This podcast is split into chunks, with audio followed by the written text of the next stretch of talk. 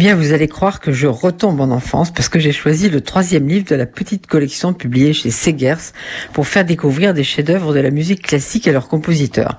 Alors, c'est en principe à destination des enfants de 8 à 12 ans, mais moi je trouve que c'est pour tout le monde un enchantement, une belle histoire avec des dessins très délicats d'Odilon Torel, un texte de Carole Beffa et de Guillaume Métayer. Je vous avais déjà parlé des deux premiers, le bal au clair de lune avec Beethoven et le mystérieux boléro avec Ravel. Alors là, on est chez Eric Satie avec toujours nos deux petits héros, Sol et son frère Rémi, et ça s'appelle le château de Monsieur Gymnopède.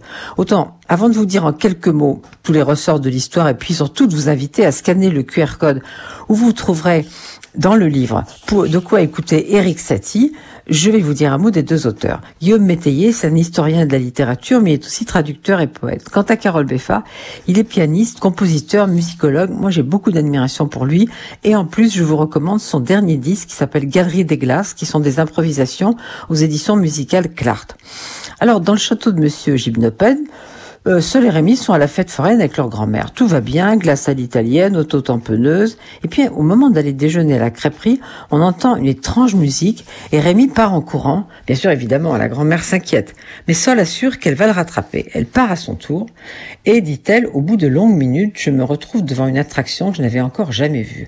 Au-dessus d'une porte majestueuse brille en gigantesques lettres de feu l'inscription suivante, le château de Monsieur Gymnopède. Et ce château est par un homme à binocle et barbiche, auquel elle demande évidemment où se trouve son frère.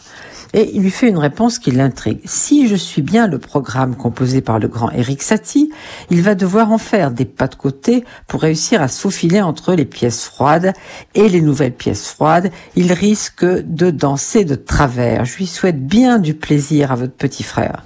Alors qui est donc vraiment ce gymnopède? Et elle se le demande seule. Elle se dit, à moins qu'Eric Satie et gymnopède ne soient qu'une seule et même personne. Peut-être ce binoclard, se demande-t-elle, parle-t-il de lui-même à la troisième personne, le font les grands prétentieux Alors, si vous voulez résoudre le mystère avec vos enfants, vos petits-enfants, ou pour vous-même, qui êtes des grands-enfants, allez donc dans ce château de Monsieur Gymnopède avec Sol et Rémi, et bien sûr, écoutez Eric Satie.